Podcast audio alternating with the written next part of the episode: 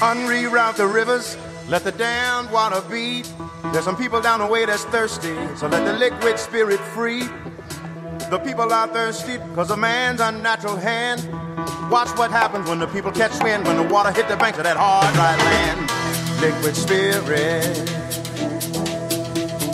Liquid spirit. Liquid spirit. Liquid spirit. Clap your hands now.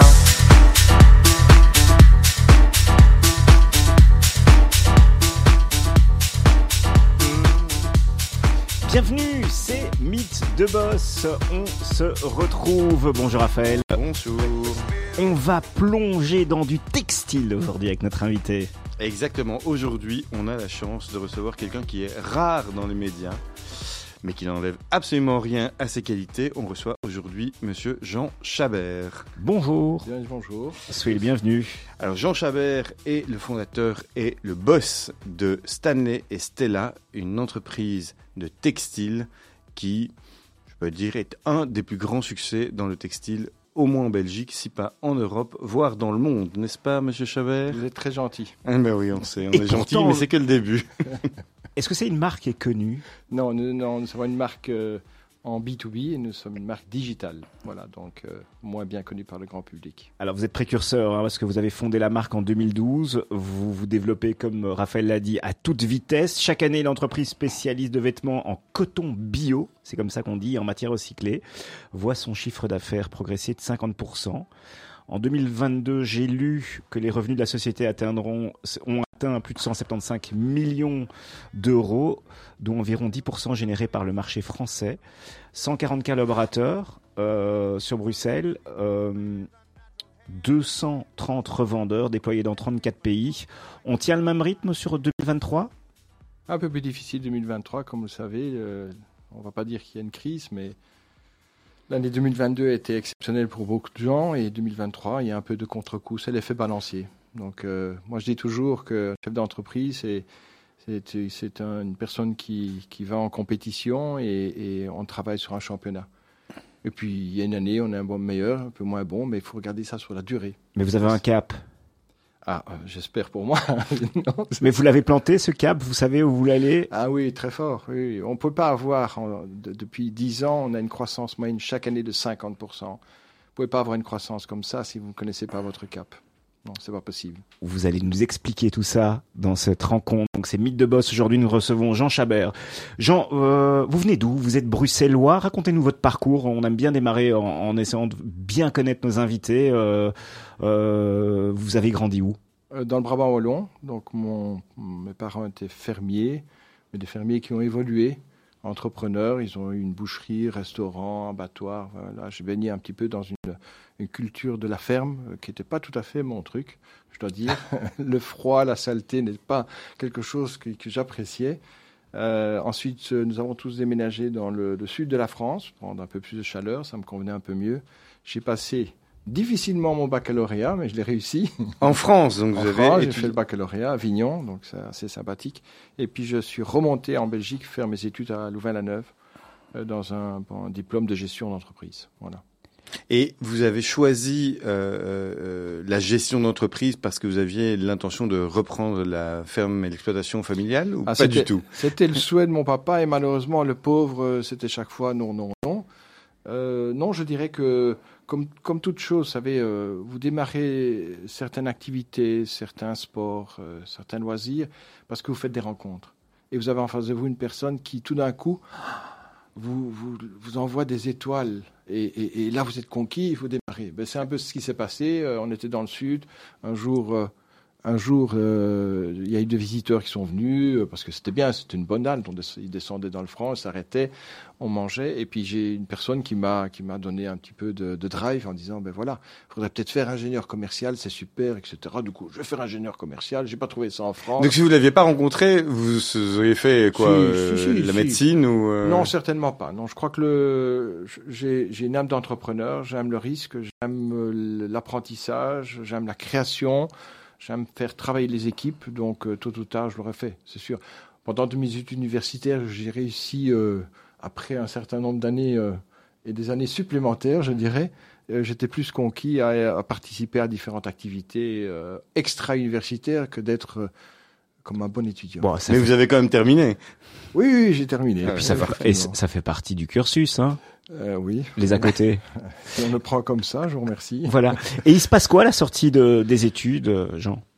Euh, comme j'ai dit, hein, j'ai fait pas mal d'activités extra-estudiantines et durant mes études universitaires, j'avais été frappé par le fait que euh, à l'UCL, il n'y avait pas, il y avait pas de t-shirt UCL. Euh, et je trouve ça un peu dommage. On est en quelle année? Alors là, j'ai fait des études entre 1980 et 1986, D'accord. Euh, donc il y a quelques années. j'ai un- Oui. Et donc début des années 80, vous voyez quoi? Vous voyez les, les t-shirts universitaires euh, dans les films américains et Voilà, vous dites il faut ça. la même chose, c'est ça? Oui, Vous peut-être le voyez pas la dans même- E.T. peut-être- ou? Peut-être pas la même chose, mais très certainement, on se dit, ben, c'est super, c'est génial, quoi. C'est une adhésion par rapport à un projet. On est fier de d'étudier, on est fier de- d'apport- de- de- d'être dans une communauté euh, universitaire. Et donc, euh, j'ai pris, j'ai j'ai demandé un rendez-vous avec le, le- le recteur. Je lui ai dit, écoutez, est-ce que je peux avoir l'Alma Mater? Il m'a dit oui. je l'ai regardé.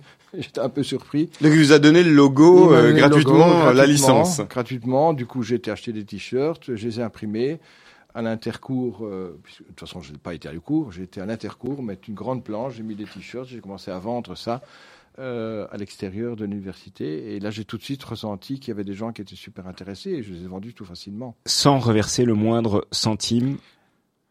C'était un grand plaisir que je lui ai fait la promotion de l'UCL. Donc euh, voilà, donnant, donnant. Et donc à partir de là, tout ça, vous savez, dans la rue des Blancs-Chevaux, euh, tout ça a évolué, mais à l'époque, c'était tous les quotas projets. Donc euh, on partait le soir à 18h, on en faisait un, on buvait une petite bière, on signait un petit, un petit 50 t-shirts, on allait là au suivant jusqu'à 1h, 2h du matin, on était un peu moins sobre à la fin et on avait quelques commandes, c'est comme ça que ça partait. Quoi. Et c'est là où vous mettez les mains dans le textile. euh, donc Oui. à l'univers- et et- et est-ce que vous poursuivez à la sortie de vos, vos études Vous continuez dans, dans cette voie-là? Alors non, euh, en fait j'ai transmis le business à un ami euh, qui l'a continué et moi j'ai postulé euh, dans une filière vente. En l'occurrence, à l'époque, c'était GB InnoBM. Oui. Et j'ai été euh, sélectionné pour être assistant gérant et... Dans la grande distribution. dans la grande distribution. Donc assistant gérant d'un magasin. Oui, c'était le but. Avec une formation de 18 mois. Et puis après, on vous mettait dans un, dans un shop, un magasin, et vous étiez assistant gérant. Et qu'est-ce qui vous attire à ce moment-là? Vous avez le, le virus de la vente ou, euh, vous avez aussi rencontré quelqu'un qui vous a montré la lumière? Non, je pense que ce qui m'intéressait, c'était le contact, euh, contact client, la variété. C'est la grande distribution, il faut faire un peu de tout et, et des choses euh, intéressantes et euh, moins intéressantes.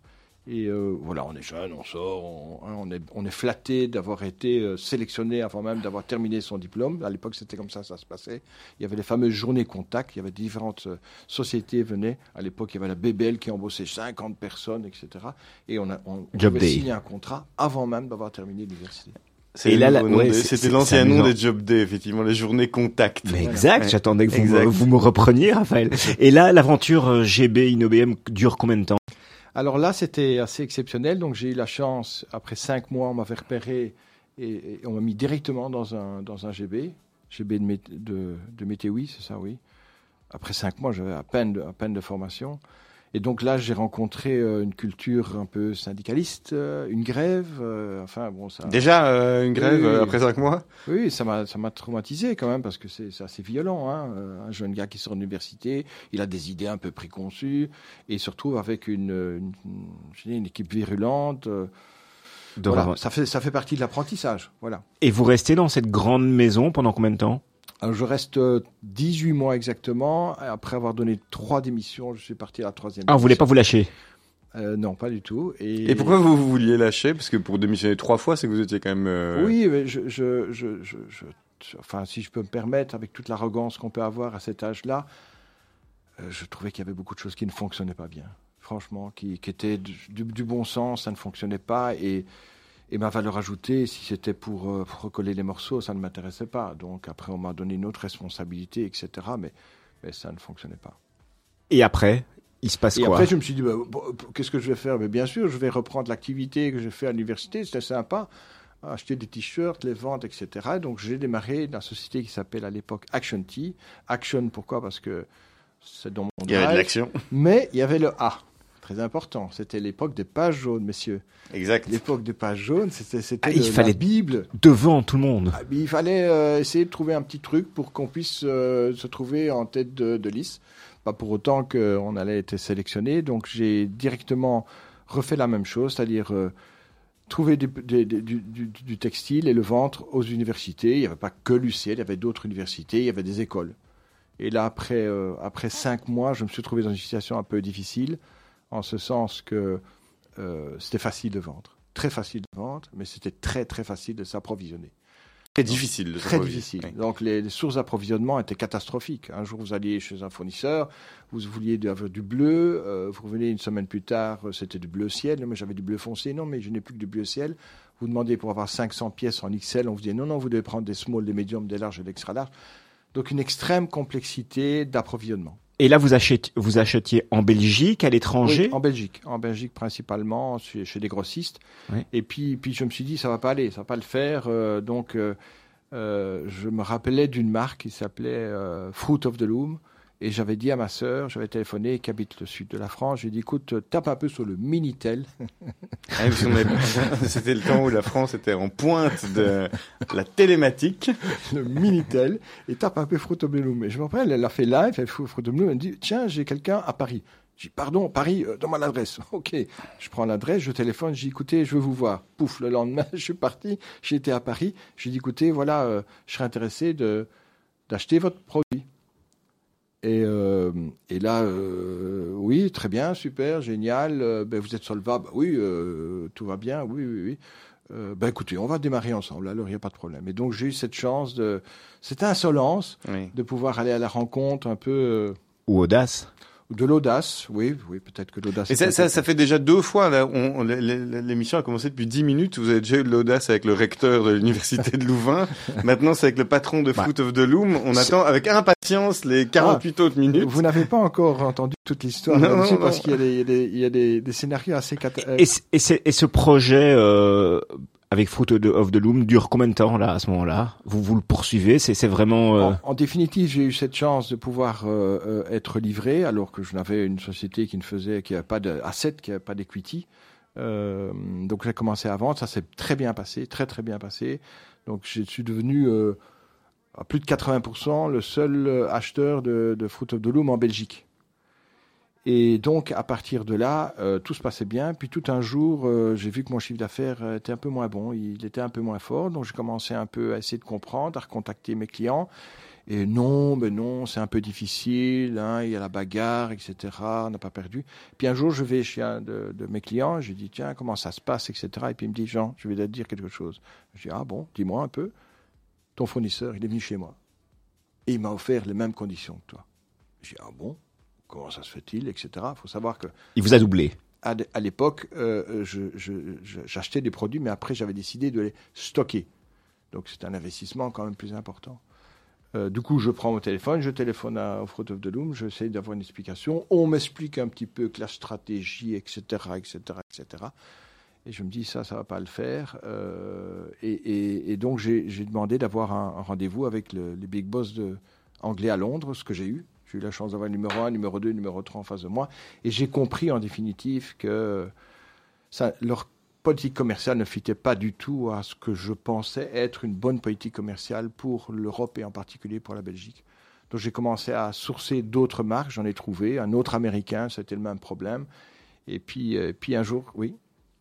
Juste pour qu'on comprenne, le principe c'était que vous achetiez la matière, donc les t-shirts, Ouais. et vous imprimiez dessus, C'est ça, tout à fait. vous les personnalisiez. Voilà, l'activité est assez simple. Vous allez voir des, des clubs, des associations, des, des entreprises qui veulent communiquer hein, pour, pour un anniversaire, Mhm. euh, pour un event, euh, pour un lancement de produit. Et ils utilisent le produit textile comme un vecteur de communication. Voilà. Donc le, le scope de, de, de Est très profit large. des clients est très large, effectivement. Ouais. Et donc, donc euh, euh, Fruit of the Loom euh, décide d'y aller en direct chez ses clients-là, Ouais. et vous cherchez d'autres fournisseurs à ce moment-là, et, et, et c'est la même chose un peu Voilà, avec chacun j'ai d'entre eux? À l'époque, j'ai contacté Haynes, qui fait partie du groupe Sarali. C'est une très grosse société. Haynes, c'est des, produits aussi très fort connus. Et là, c'était globalement la même politique commerciale. C'est ça. Donc Et je donc, suis- en fait, vous ouvriez le marché pour eux et dès que Et le marché était ouvert, Voilà, vous, ils avaient une philosophie. Ils m'avaient dit, bah, tu sais, euh, tu connais Apple Je dis oui, un petit peu. Bah, tu sais, hein, plus on va vendre, plus le nom Apple va être connu, plus ça va être bénéfique pour tout le monde. Je dis, je te remercie. C'est pas tout à fait ce que je pense être correct. On se retrouve dans quelques instants. On vous a demandé deux choix de chansons de de- d'artistes, soit Jamiroquai, soit Paolo Conte. On commence par lequel, On Jean? prendre le plus doux au départ. Paolo Conte, pourquoi? Bon, c'est c'est- c'est extraordinaire. Cette musique euh, est incomparable. Il est le seul à pouvoir le, le chanter comme ça. Jean Chabert est notre invité. On parle de textile avec euh, son entreprise Stanley et Stella. neanche questi fiori azzurri. Via, via, neanche questo tempo grigio, pieno di musiche e di uomini che ti sono piaciuti. It's wonderful, it's wonderful, it's wonderful. Good luck, my baby, it's wonderful, it's wonderful, it's wonderful. I dream of you, chips, chips. Do do do do do, chi boom, do do do do do, chi boom, chi boom boom, do do do do. Via via, vieni via con me. Entra in questo amore buio, non perderti per niente al mondo. Via via, non perderti per niente al mondo. Lo spettacolo d'arte varia di uno innamorato di te. It's wonderful, that's wonderful, that's wonderful. Good luck, my baby, that's wonderful, that's wonderful, it's wonderful. I dream Do do do do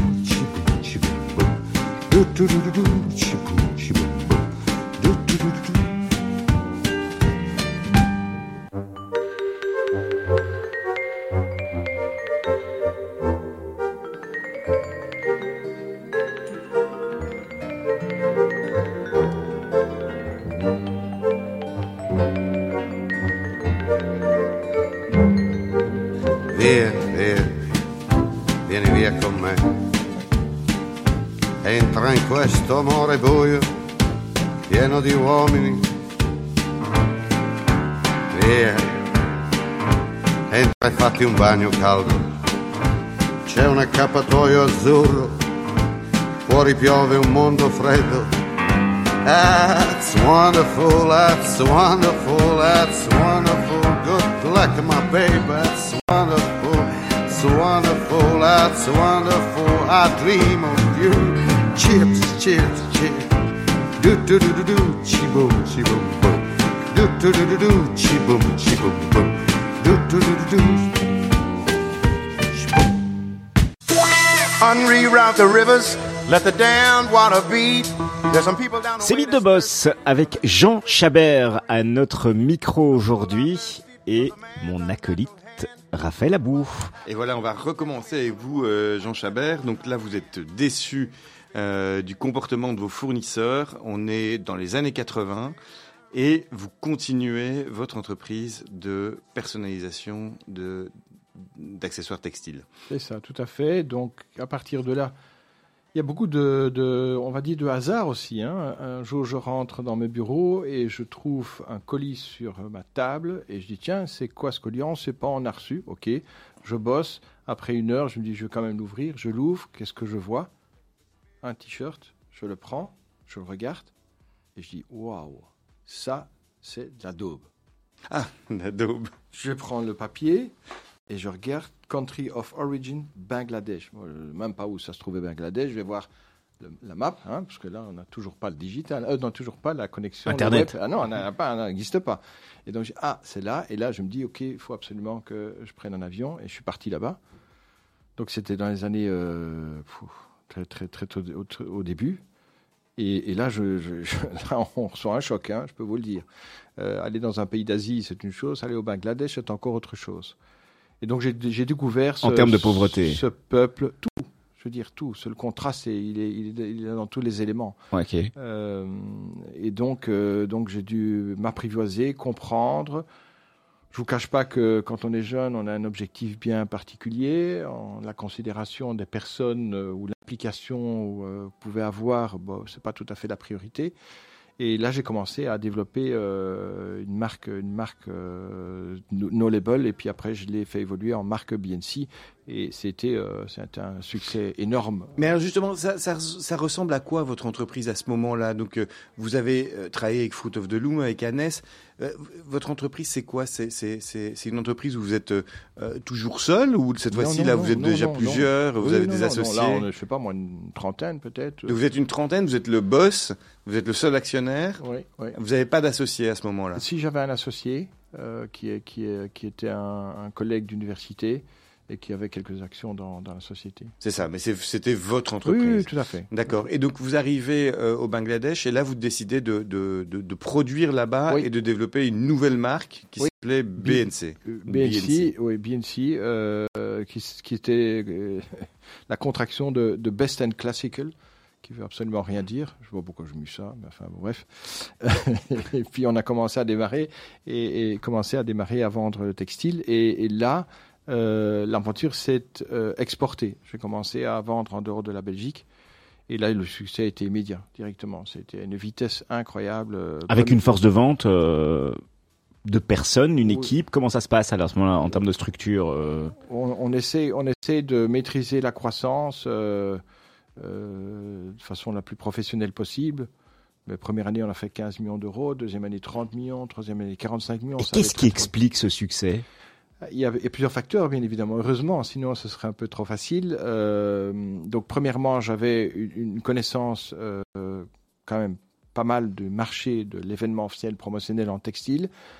J'ai rencontré des cultures américaines, j'ai eu des discussions avec eux, j'ai trouvé des contradictions, j'ai essayé de transformer du négatif en positif. En l'occurrence, euh, premier élément, c'est de se dire il faut un produit pour un Européen. Il faut, le produit américain est magnifique, mais il faut un produit pour un Européen. L'œil d'un Européen est différent d'un œil d'un Américain. C'est ce que j'ai construit. Donc on est arrivé avec des t-shirts bien... À l'époque, c'était des quatre épaisseurs des cols avec des doubles piqûres. Vous mettez ça maintenant, vous allez l'air d'un ridicule, mais à l'époque, c'était le la produit qu'il fallait avoir. Le deuxième élément, euh, la capacité de produire euh, dans un pays très loin.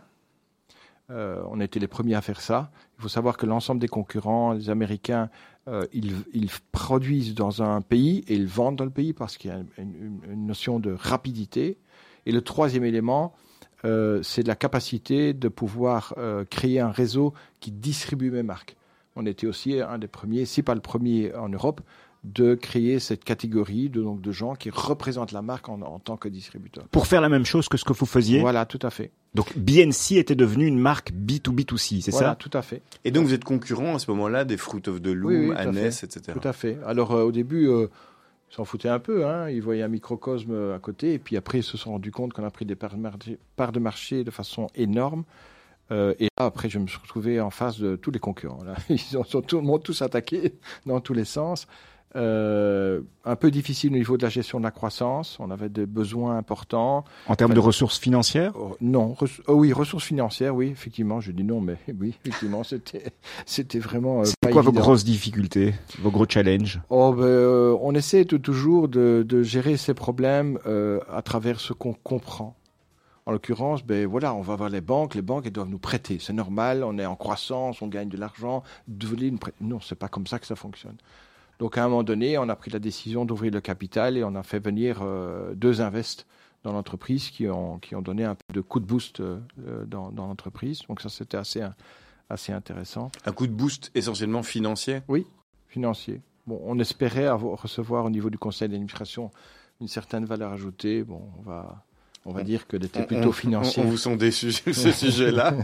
Là, on mettait, on mettait le, le- le point sur l'aspect financier, donc le challenge financier. Il y avait d'autres challenges à ce moment-là pour pouvoir euh, Oui, la maîtrise de la croissance, maîtriser la croissance, attirer les, bons, les bonnes personnes, euh, les- bien les faire travailler ensemble, euh, masteriser tout la- l'aspect de la production, de la logistique. Euh, tout ça, ça se fait pas. Quand vous travaillez avec une usine et puis à un moment donné, vous avez des besoins très importants, vous allez chercher une deuxième, troisième, quatrième usine, et vous n'arrivez pas en disant, tiens, vous pouvez produire ces produits. Il faut les développer, il faut les, les construire. Et... Et, et vous étiez, vous étiez formé à ça? Vous avez l'impression que vos études universitaires vous ont aidé à faire ça? Non, non, non. Non, l'étude universitaire, c'est une capacité de synthèse pour moi, une ouverture à d'autres choses que ce qu'on connaît et, la capacité d'apporter une synthèse par rapport à ça. Euh, c'est clair que je ne veux pas dire que j'ouvrais mon côtelère toutes les semaines, mais jamais. Donc, euh, et, qui, qui, qui, vous, qui vous aide euh, là-dessus? Vous avez des mentors? Parce que passer d'une entreprise qui fait 0 à 15, puis 30, puis 45 millions, vous avez fait quoi? Vous avez fait à votre manière? Ou vous avez lu des livres de management non-stop pour savoir comment faire Vous savez, il n'y a pas de religion là-dedans. Hein. Il faut se trouver dans un, un écosystème qui vous convient. Et peut-être que certains ont besoin de plus de support, d'autres moins de support. Je suis, un plus, je, suis plus à me laisser faire. Je travaille énormément, énormément avec beaucoup de bon sens. Et le bon sens, je le retrouve dans le sens de l'observation et l'écoute. Donc je pars toujours du principe qu'il y a des gens plus intelligents que vous et plus expérimentés, où ils ont déjà fait ça, dans le même marché ou en dehors de ce marché. Il suffit de regarder, d'écouter et d'essayer de les mettre en application dans votre, dans votre industrie le fait de, délocaliser euh, dans des pays émergents comme euh, comme le Bangladesh, est-ce qu'on est est-ce qu'on arrive à, garder une maîtrise sur la qualité, sur euh, sur les, délais, sur la fiabilité Comment est-ce que vous vous procédez? Parce qu'évidemment, quand, comme comme Raphaël le soulignait, le chiffre augmente, donc les quantités augmentent, plus d'usines. Comment est-ce qu'on garde une maîtrise et un contrôle de la situation à ce moment-là? On avait à l'époque euh, ouvert euh, une filiale au Pakistan, Karachi. On avait ouvert en Inde, on avait ouvert en Bangladesh, on avait ouvert en Chine. Donc vous voyez comme quoi on, avait pris le, la version. Et là on est dans les années 90. Hein. Oui, on est dans, ça c'était la version nord de l'Everest hein, en hiver. Vous voyez un petit peu. Donc euh, il fallait y aller quoi. vous, vous, le dites vous-même, on pense avoir mis tous les processus et c'est pas toujours le cas. Voilà et, là, et là, vous, vous comptez combien de, de collaborateurs dans, dans, votre entreprise Je me rappelle à l'époque, les annonces ne se faisaient pas digitalement. On avait des annonces, je, je travaillais avec Mercury Rival et on avait une page et demie dans le soir on recrutait une vingtaine de collaborateurs en une seule fois. Donc c'était un truc de fou, quoi. Et l'entreprise s'appelle à ce moment-là toujours Actionty Non, euh, oui, euh, non, Actionty, non, je l'avais toujours. Et j'avais créé une autre société qui s'appelle The Cotton Group et qui vendait la marque euh, BNC. Donc la maîtrise, la maîtrise de la croissance passe avant tout sur la qualité des personnes que vous allez recruter, la vision que vous pouvez avoir de votre business. C'est ça qui est important. Alors vous venez de mettre le, le, le, le, doigt ou le mot sur euh, ce que sur lequel je voudrais euh, revenir. Euh, vision. C'était quoi votre vision? Et c'est quoi votre vision, Jean Chabert, à ce moment-là? Où est-ce que vous plantez le, drapeau Jusqu'où vous aviez envie de, de faire, enfin, en tout cas, de, de, de, prendre la direction et le cap avec votre entreprise? On a des phases dans la vie. Oui. il ne faut pas croire qu'à 20 ans, c'est ce qu'on va faire à 60 ou 50 ans. Euh, et, peut-être ce que vous avez décidé de faire les dix premières années vont changer par après. L'important, c'est d'être cohérent dans ce que vous faites, d'avoir du, bon sens, d'avoir du respect vis-à-vis des personnes avec qui vous travaillez. C'est ça qui est important. Et derrière ça, le plus important, c'est de donner du sens, être fier de ce que vous faites et d'être professionnel. Et ça, c'est votre vision Ah oui, évidemment. Trouver du sens. C'est pas que trouver du sens, c'est si vous embauchez un collaborateur, si vous laissez faire de travailler, qu'est-ce qu'il estime être important pour lui? C'est la considération. C'est le fait qu'il se dit bah, écoute, moi je suis euh, une petite partie du succès de cette entreprise. On compte sur moi, je fais du bon boulot. Si en plus de ça, vous leur donnez d'autres éléments qui leur donnent beaucoup plus de sens, et c'est encore mieux. Et c'est ce qu'on essaie de faire. Et alors, donc vous continuez donc euh, de, Cotton Group et, vous dites effectivement que votre vision, c'est la, c'est le, donner, donner du sens euh, à, ce que vous faites. Quand est-ce que vous arrêtez l'aventure euh, Cotton Group? Alors, en, définitive, durant cette, période, ça a duré, je crois, 11 ans, les, dernières années, je me suis, je me suis rendu compte qu'en définitive, aller au Bangladesh, en Inde, etc., c'est, c'est pas suffisant. Il faut aller plus loin. Et plus, plus loin, c'est de se dire, mais qu'est-ce que je fais? Je, suis en train de faire des échanges économiques, mais je, ne m'intéresse qu'à ça. Ça n'a pas beaucoup de sens. Donc il faut être impliqué beaucoup plus dans le rôle un peu plus large, un peu plus sociétal, le rapport avec les personnes. Euh, et c'est là qu'on a commencé à dire, mais non, on va, on veut, le travail d'enfant, c'était hors de question. Euh, c'est de travailler avec des horaires beaucoup plus convenables, etc., etc. C'est là que ça a commencé un peu à germer euh, au niveau d'une évolution à un moment donné, euh, je me suis décidé de vendre, euh, de vendre la société. C'était plus, beaucoup plus pour des raisons personnel, familial, que, que je dirais ce que je voulais. Lever le pied? J'ai vendu. Mais vous, vous aviez envie de quand vous dites euh, pour des raisons familiales, c'était pour lever le pied, pour, euh, pour un peu diminuer? Un meilleur équilibre. Oui. Voilà. Un meilleur équilibre. Et puis après quatre mois, euh, je me suis dit, mais qu'est-ce que je fous là Ah, donc après quatre mois d'a- d'arrêt, On s'ennuie. déjà trop. Mais oui, parce que Vous aviez quel âge à ce moment-là, je Jean veux pas, euh, quarantaine d'années, je crois. Euh, je, je veux pas, je, je, je- je re- reproche à personne. Hein, chacun fait comme il veut. Mais euh, vous savez, quand vous n'avez plus d'activité, que faites-vous? Vous faites beaucoup plus de sport. Vous êtes beaucoup plus attiré peut-être par la culture. Et puis vous allez avoir des amis, des copains. Et vous allez voir qui? Vous allez voir les gens qui travaillent pas. Parce qu'ils ont du temps. Et ça, ils ont une mauvaise influence sur Et, puis non, et puis après on parle de choses qu'on va refaire le monde, mais on fait pas le monde. Et moi je suis dans l'activité, donc je je, je, je me suis pas retrouvé. Je, oh là, on partait au Canada faire euh, du skidoo, on allait faire ceci et ça, c'était sympa, mais c'était un peu. Il vous manquait quelque chose dans votre vie? Oui, et le deuxième élément, et je l'ai appris après, mes enfants, l'âge qu'ils avaient à l'époque, mais qu'est-ce qu'il fait ton papa? Ah ben, il va le matin, il se lève, prend la voiture, va acheter le journal, il revient, il lit le journal, et puis après il a quelques réunions, et, et- et c'est tout. Et il est que C'est- 10 heures du matin. C'est pas- c'est peut-être pas tout à fait le, le bon exemple que l'on pourrait donner à, à un enfant. Je dis bien, chacun trouve son équilibre, c'était pas le mien. Mais certains, certaines personnes qui ont euh, réussi ou en tout cas qui ont accompli quelque chose après se lancent dans de l'investissement, euh, prise de participation dans des sociétés. Ça, ça vous ne vouliez pas à ce moment-là? J'ai fait un peu d'immobilier pour rigoler. Et ça, ça, je pense que la vitesse avec laquelle l'immobilier euh, avance, ça a dû sûrement vous plaire. J'ai acheté de l'art comme un couillon, je me suis planté. J'ai cru que j'étais un connaisseur, je connaissais absolument Et rien. donc, il vous restait plus qu'à retourner travailler. C'est- c'est rassurant, quand même. Vous saviez pas faire autre C'est chose. c'est quand même rassurant d'entendre quand même qu'il y a certains échecs aussi, euh, Jean Ben Chabert. oui, mais c'est normal. Je veux dire, euh, vous savez, euh, je dis toujours, mais à mes collaborateurs, vous devez faire des erreurs. Si vous ne faites pas des erreurs, vous restez dans votre, dans votre circonférence. Et c'est très bien, vous allez faire du bon boulot. Moi, dans mon entreprise, on développe, on a des activités multiples, des multiples projets. Donc à partir de là, la, la gratification d'une personne de bien faire le travail, mais si en plus ils vont faire des choses qu'ils pensaient pas pouvoir faire et qui vont le faire, je peux vous assurer, ils montent au ciel là. Ils sont rupteurs. Et ça, ils rentrent le soir, ils disent mais zut, j'y suis arrivé. Je pensais que je pouvais pas y arriver et j'y suis arrivé quoi. Même pour des petits trucs. La dernière fois, un jeune qui est dans l'entreprise, euh, on fait un- une tournée européenne et on présente une nouvelle collection. Et on était chez les Espagnols. Et puis euh, la veille, on dit bah, tiens, toi, est-ce que tu peux faire le speech? Mais Le speech, il est calé, quoi. hein. Il faut l'étudier, etc., devant du public. Et puis il me dit oui. Je dis, Putain, celui-là, euh, il, il y va, quoi. hein. Il a fait un truc canon. Mais il était au septième, huitième, neuvième ciel. Bah, quoi. vous aussi, non Parce que finalement, c'est vous qui lui donnez sa chance à ce oui, oui, moment-là. ben, je- je- c'est les deux. C'est les deux. Voilà. Et vous vous re- relancez pour, euh, pour rendre vos enfants fiers de vous?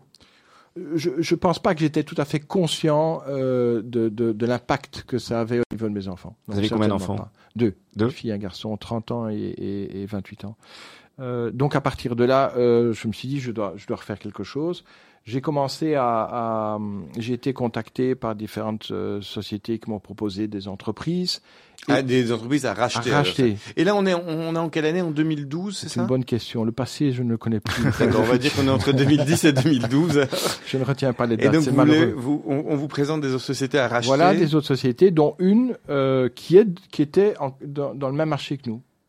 Et on a commencé à discuter, et après un an, plus d'un an, un an et demi, il s'est avéré qu'on n'a pas trouvé d'accord. Et à l'époque, euh, j'avais deux de mes anciens collaborateurs euh, qui m'avaient rejoint pour. L'objectif était de racheter une société et de la de développer. Et on s'est retrouvé après un an et demi avec des dettes. hein, on a dû payer des avocats, etc. On s'est dit qu'est-ce qu'on fait maintenant? Et moi, j'ai dit écoutez, voilà, allez, on va y aller, on va créer la boîte, on va foncer. On a, on a un échec ici, mais c'est pas grave. Et on a créé la, la boîte. Et donc, vous créez ce qui est maintenant Stanley. Stella. Ça s'appelait comme ça déjà à l'époque Ou Ouais. c'est vous qui avez choisi le nom? Oh, euh, c'est pas moi, c'est une agence de communication. Et ça veut dire quoi? Alors, c'est, ça veut dire beaucoup de choses, et malheureusement, euh, on l'a pas utilisé, mais Stanisella, ça, c'est, c'est un nom qui est très connu, c'est Marlo Brando, qui à l'époque, dans un film, euh, portait un t-shirt blanc. Euh, son, sa copine s'appelait Stella, lui Stanley, et c'était la première fois, c'est les- faut savoir qu'un t-shirt, avant, c'était un underwear, c'était un sous-vêtement. Et dans ce film-là, Marlon Brando le portait comme un vêtement. Et, et, et du coup, euh, ils ont créé le mot Stanestella avec cette histoire de l'origine, du démarrage de, du t-shirt. D'accord. Et donc, vous prenez une, ah, cette fois-ci, donc vous avez plus de moyens, parce que vous prenez même une agence pour choisir le nom. Et donc, vous démarrez Stanestella. C'est quoi votre idée à ce moment-là? Alors, euh, à l'époque, j'étais toujours dans, dans, dans une activité non opérationnelle.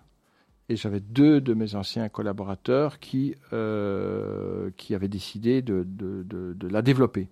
Il se fait qu'après un an, un des deux collaborateurs euh, est venu un jour me dire écoute, ça va pas aller, ça va pas le faire, ça va pas le faire. Il m'a dit ça, euh, je crois que c'était le 15 décembre, et le lancement de l'activité, c'était le 1er janvier ou le 2 janvier.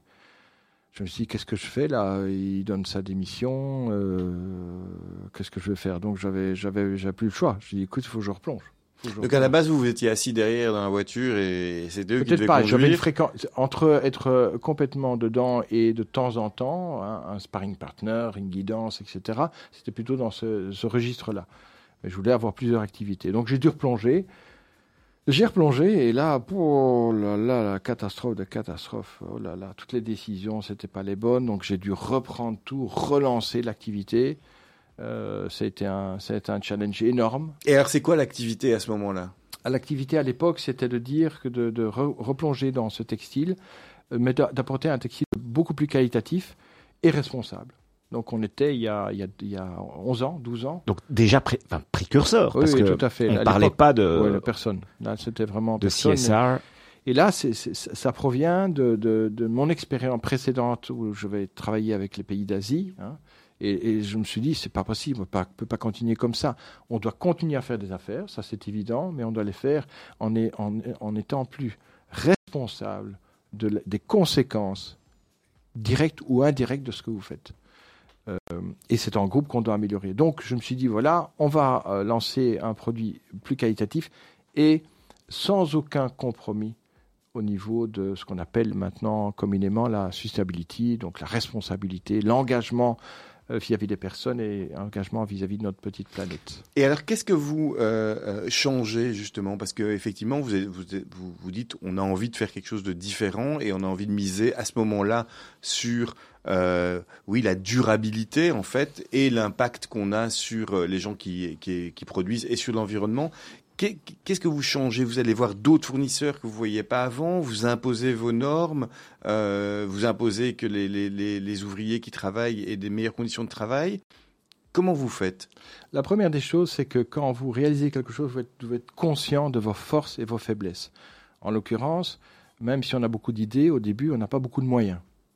Quand vous commencez à euh, essayer d'être responsable, vous devez impérativement avoir un engagement. Un engagement vis-à-vis des collaborateurs, un engagement vis-à-vis de la société, vis-à-vis des actionnaires, vis-à-vis des fournisseurs. Pour pouvoir avoir cet engagement, vous devez travailler avec peu de personnes.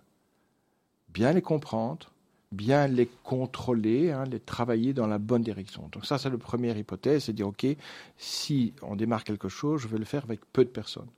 J'aime les business models avec trois piliers, j'en avais trois. Le premier, c'est de euh, produire la meilleure collection, ce que j'appelle la meilleure collection du monde, sans compromis, dans un marché événementiel promotionnel où la différence, c'est le prix. On m'a pris pour un fou. Ça ne marchera pas. Et en plus, on m'a dit, écoute, euh, bio, euh, c'est quoi? Je comprends pas. Il n'y a pas de marché là-dedans. Premier élément. Deuxième élément, c'est de dire, ok, dans ce marché de prix, la, la valeur de la marque peut faire la différence. Et le troisième élément, c'est de dire, ok, si nous commercialisons ce produit, nous devons le commercialiser à travers des personnes qui veulent bien le faire, qui ont envie de le faire, qui trouvent du sens dans ce que l'on fait. Et donc, c'est de trouver un ensemble de professionnels euh, euh, et d'en d'en travailler avec peu et de pouvoir avoir un engagement et qu'ils représentent la marque. Et, et ça, vous arrivez à le faire dans un, dans un marché B2B, donc vous vous adressez à des entreprises. On voit beaucoup de, de, de, de personnes qui créent des marques de textiles plutôt B2C et qui nous disent, en fait, j'ai essayé de le faire, comme vous dites, de manière responsable, même de manière relocalisée en Europe. Et en fait, j'ai trop de concurrence euh, à bas prix de l'Asie euh, par des plateformes ou même euh, par des magasins. Et donc, j'y arrive pas. Vous pensez qu'en qu'en B2C, ce que vous voulez, ce que vous avez réussi à faire en B2B, c'est impossible? Si, si, si, si. Ben, j'ai eu une courte expérience où j'ai euh, un, certain nombre d'erreurs par mon innocence et mon immaturité, si je peux m'exprimer comme ça, qui, qui, qui était un échec. mais je reste convaincu, sans aucun problème, qu'il y a moyen de le faire. Un, on a trois divisions. Une division s'adresse aux marques de retail des influenceurs, des youtubeurs, des petites marques, euh, des, des, marques de merchandising qui utilisent nos produits pour créer leur propre marque. D'accord. Et en fait, la réunion se trouve comment? C'est de, de, savoir ce que vous voulez donner à, votre client. Nous, on a dit, on veut un, un produit de qualité, sans compromis au niveau de la responsabilité. Donc plus cher. Beaucoup plus cher. À l'époque, j'étais 50% plus cher que n'importe quel concurrent. Vous est 50%. Et quand vous engagez vos, vos, premiers commerciaux qui doivent aller vendre ça, ils vous disent, mais j'ai jamais réussi à vendre ça à 50% plus cher que les. Il faut d'abord que le boss le fasse, non? Et vous l'avez fait? Ben, Bien sûr. Et vous avez bien vendu? Ah ben je pense bien, oui. Ah, ah, alors, si, si, si, on parle de justement parce que c'est quelque chose qui est, qui, est, qui est, important et je pense que nos auditeurs ils, font aussi attention. Euh, on parle de durabilité. Vous produisez toujours au Bangladesh à ce moment-là, euh, ou vous avez changé de pays pour être euh, plus localisé? Non, en, définitive, ça prendrait une, émission rien que de parler de ça. Mais il faut savoir que c'est tout un processus complet qui part du champ de coton. Ensuite, vous avez un processus de traitement de la fibre, gineur, spinner, et puis vous arrivez dans, dans, l'usine qui fait la confection. Et dans la confection, vous avez encore la teinture, le tricotage, etc. Donc ce sont toutes ces étapes. Toutes ces étapes ne sont pas toujours rassemblées dans un chef, dans un seul toit. Donc par exemple, nous, nous achetons notre coton en Inde, en Turquie, et on est en train d'exploiter une troisième provenance euh, qui est euh, la Tanzanie. Euh, par contre, euh, euh, le traitement, la teinture, le tricotage, l'assemblage, on le fait au Bangladesh. Pourquoi on le fait au Bangladesh? Un, j'ai une expérience énorme. Ça fait combien 30 ans que je suis au Bangladesh. Et c'est un, pays qui a une sensibilité, un doigté, un savoir-faire excessivement important sur ce type de produit et qui a la capacité de pouvoir faire sur un seul toit énormément d'activités. Ça veut dire quoi? Ça veut dire que la traçabilité est beaucoup plus forte, beaucoup plus facile. Et, vous allez vous-même euh, dans cette euh, dans cette euh, usine ou cet atelier contrôler que effectivement les normes que vous voulez imposer, qui sont finalement l'ADN de votre de votre entreprise aujourd'hui, sont, sont, bien appliquées? Dans, dans, ma carrière qui n'est pas terminée, j'ai passé plus d'un an tous les voyages additionnés au Bangladesh. Ça vous démontre. Au début, c'était dix jours toutes les six semaines. Dix jours toutes les six semaines. Pourquoi? Parce qu'il fallait absolument contrôler. Le standard européen n'est pas le standard asiatique. Et puis après, petit à petit, vous commencez à structurer. Maintenant, nous avons un bureau euh, au Bangladesh. Je crois qu'il y a 35 collaborateurs qui sont là. Nous sommes dans les usines tous les jours. Nous vérifions l'ensemble de la production, mais aussi toutes les conditions dans lesquelles on travaille. C'est important. Parce, qu'on a vu il y a quelques années le, le, le, scandale et le drame en fait hein, du Rania Plaza. Hein. donc c'était ce, ce, ce, fameux immeuble dans lequel euh, étaient fabriqués des vêtements pour euh, principalement H&M et, et Inditex, je pense, hein, le groupe le groupe Zara. Ça, c'est quelque chose qui est impossible chez chez, euh, Stella? On a, on, en, définitive, c'est relativement simple à comprendre. Vous avez le choix dans, la vie. Je dis toujours, il y a 8 milliards de personnes, vous pouvez décider avec qui vous voulez travailler, avec qui vous voulez avoir une relation. Et c'est ça qui est important. C'est d'abord l'humain qui doit être mis en place, d'abord, et puis ensuite le business. Si vous faites ça, vous diminuez fortement. Nous savons, nous connaissons, ça fait 30 ans que je suis au Bangladesh, nous connaissons énormément d'usines, nous connaissons les mauvaises usines, les moyennes usines et les bonnes usines. Il n'y a pas de compromis là-dessus. Et, vous qui êtes justement un, expert dans ce secteur-là, est-ce que vous avez l'impression que le consommateur final euh, y accorde l'importance qu'il faut quand on voit effectivement que finalement après le, drame du, du, Rania Plaza, bah, les entreprises qui travaillaient avec cet atelier-là n'ont quasiment pas été impactées. Euh, j'ai vu très peu de manifestations dans la rue en disant on n'achètera plus jamais de t-shirts euh, produits dans de telles conditions. Quel est votre regard là-dessus? C'est relativement simple à comprendre. Nous avons pris la décision de produire dans les pays asiatiques et nous y croyons. Donc au plus nous allons travailler, au plus nous allons le rapporter du chiffre d'affaires, de la marche et de l'évolution. Si en plus nous nous mettons en des moyens euh, qui permettent de faire évoluer les choses, et c'est ce que nous faisons très fortement, que ce soit vis-à-vis de la planète, que ce soit vis à -vis des personnes, on n'est pas parfait, il y a encore plein de choses à faire, mais ça évolue, ça évolue dans ce sens. Et donc, donc vous, vous restez effectivement sur, sur, sur l'approche et, vous l'approche que c'est en faisant du business qu'on va faire progresser plutôt qu'en boycottant ou, euh, ou, ou- ou en arrêtant de travailler. Écoutez, vous allez sur mon site internet, vous allez demander n'importe quelle brochure, tout est indiqué, tout, de A jusqu'à Z, le nom des usines, la quantité qu'on a travaillé, le nombre d'employeurs, tout est délivré. Il n'y a aucun secret. Donc, si vous décidez de produire, euh, je vous ai donné la dernière fois la même explication, vous allez au restaurant, vous n'allez pas dans les cuisines pour savoir si les cuisines sont propres. Vous partez du principe que la façade est bien et que tout est bien. C'est pas le cas. C'est pas toujours le cas. C'est la même chose au niveau de l'Inde, du Bangladesh.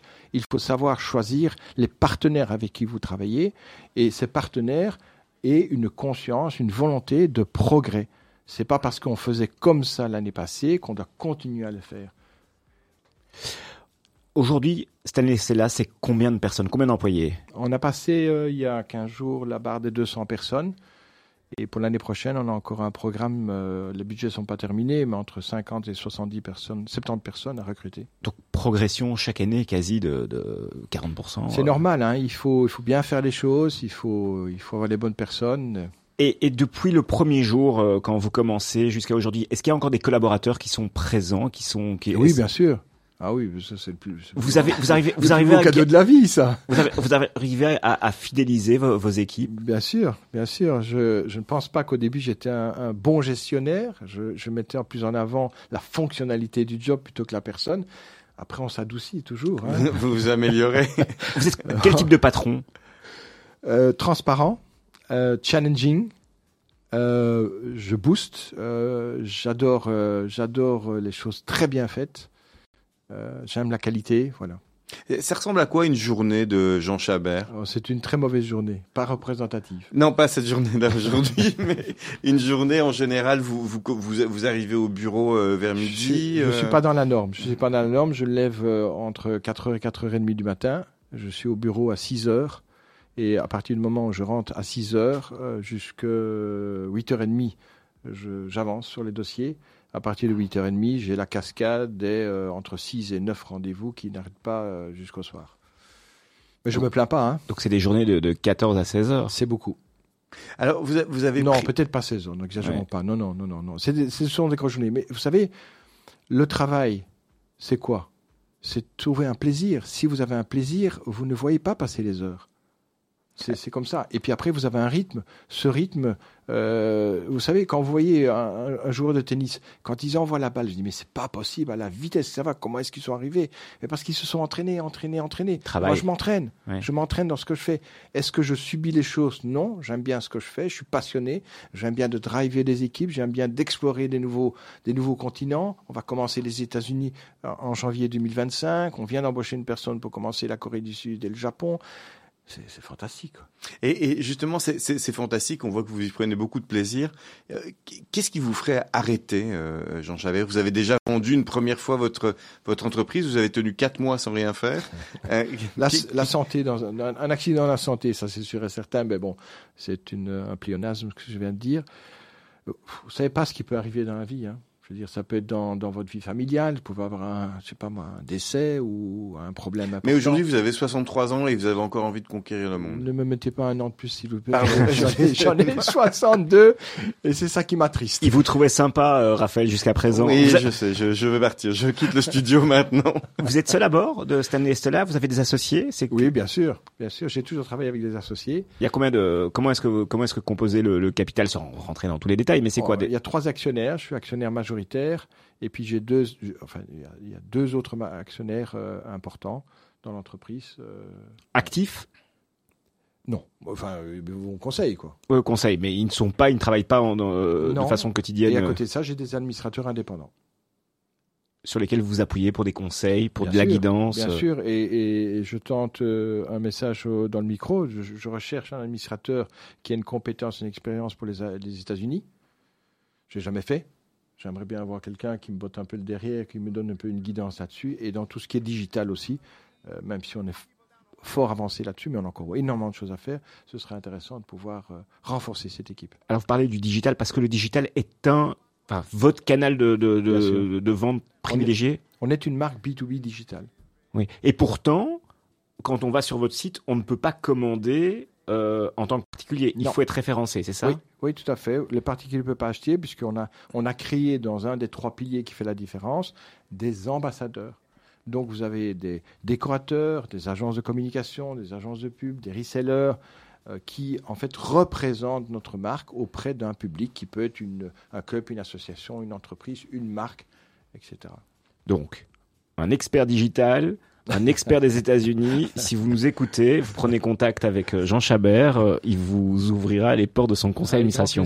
Avec grand plaisir. On a beaucoup de choses à apprendre. Alors, alors une, une- une petite partie, Jean Chabert, ce qui nous a intéressé aussi, c'est votre parcours d'entrepreneur, hein, parce que finalement, à part les deux ans que vous avez passé dans cette euh, entreprise de distribution, vous avez toujours été à la tête de votre propre entreprise. Euh, est-ce que vous trouvez, euh, est-ce que vous recommanderiez à tout le monde de créer son entreprise ou vous pensez qu'il y a quand même certaines qualités ou certaines euh, euh, caractéristiques qu'on doit avoir pour le faire Je pense. Je Quelles sont-elles? Je pense, euh, il y a une, une forme de, alors je ne vais pas vous les donner dans l'ordre d'importance, une forme de résilience. Euh, c'est important, quand vous êtes un chef d'entreprise, de connaître la direction dans laquelle vous voulez aller et d'être serein par rapport à ça. Et vous allez avoir des embûches, des embûches du matin jusqu'au soir. Donc à partir de là, vous devez être prêt.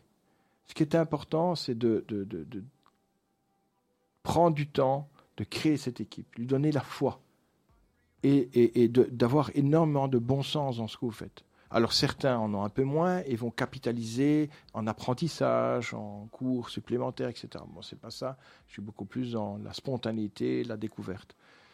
Euh, mais il faut quand même quelques qualités. On ne devient pas entrepreneur comme ça. Mais il y a des entrepreneurs qui sont moins charismatiques, d'autres plus charismatiques. Ça dépend aussi de l'écosystème dans lequel vous êtes, le métier que vous faites, le profil de client que vous avez. Euh, vous pouvez être un, ingénieur, euh, euh, chef d'entreprise, et vous allez gérer des ingénieurs. Il n'y a aucun problème. Est-ce qu'un ingénieur a un profil entrepreneurial, contact Non, peut-être pas. Et ça marche très bien. Dans 10 ans, Stanley Stella, vous voyez où? Mais si on voit un petit peu les, premières réactions euh, lors des présentations des collections aux États-Unis, euh, et que les États-Unis, c'est 20 fois le marché européen, 20 fois. Donc on discute avec des entreprises qui font entre 2 et 4 milliards de dollars, donc vous voyez un petit peu la taille est extrêmement importante. Euh, bah, si, on fait, si on fait bien notre travail, si on continue à être solidaires ensemble, si on va toujours chercher le meilleur, mon Dieu, énorme. On va énorme. vous réinviter dans 10 ans? Oh oui, aucun problème. Je me suis engagé euh, au niveau des actionnaires en disant euh, euh, j'ai l'âge que j'ai, je suis encore très très jeune et je ne me vois pas arrêter. Donc euh, un, un billet de 10 ans ne me fait pas peur du tout. Et vous êtes engagé à quoi auprès de vos... vos- À, à- à- à apporter de la, de, de- de la satisfaction, du plaisir, de- du challenge et aux actionnaires un peu d'argent. Euh, Jean Chabert, on va passer, on arrive tout doucement à la, à la, à la fin de notre, euh, de notre émission. Euh, on va passer aux questions un petit peu plus euh, euh, légères pour mieux vous, vous connaître et vous, vous comprendre en dehors de votre fonction de chef d'entreprise. Laurent, vous voulez commencer? Bah, votre métier, en un mot, Jean. Euh, chef d'entreprise, enfin, oui. Quel était votre, ou quel est votre, votre modèle? Ouf. Je n'ai pas fondamentalement. hein. Je dirais que je m'inspire un peu euh, dans différents pans. Il y a des, des personnes qui m'inspirent plus que d'autres. Il y a des gens qui vous ont vraiment euh, euh, marqué euh, dans votre carrière, des gens que vous avez croisés où vous dites tiens, euh, ça m'a marqué sans forcément qu'ils vous aient inspiré? Certainement. Mais de là à, à le voir comme un mentor ou comme celui que je veux devenir, non, il faut rester soi-même, je veux dire. Il faut, il faut, faut faire évoluer votre, son talent, ne pas avoir peur de, de- de risquer les choses, de se développer. Voilà. Quelle est la qualité que vous valorisez le plus chez vos collaborateurs et chez vos associés? Ben, le, le- le fait de, de se dire je suis important, j'apporte une contribution, Euh, je, je me dépasse, Euh, je m'implique dans, dans un rôle euh, autre que seulement faire du business. J'apporte ma contribution au niveau de mon empreinte carbone. Voilà, tous ces éléments-là, c'est. Quand, quand un, un- un- quelqu'un qui vient postuler chez vous frappe à votre porte, rentre, s'assied, euh, pourquoi est-ce qu'il viendrait travailler chez Stanley Stella? Justement, entre autres pour ça. Justement, entre autres, parce que Euh, vous savez, tout, tout, le marché a évolué, hein, vous le savez très bien, vous êtes dedans.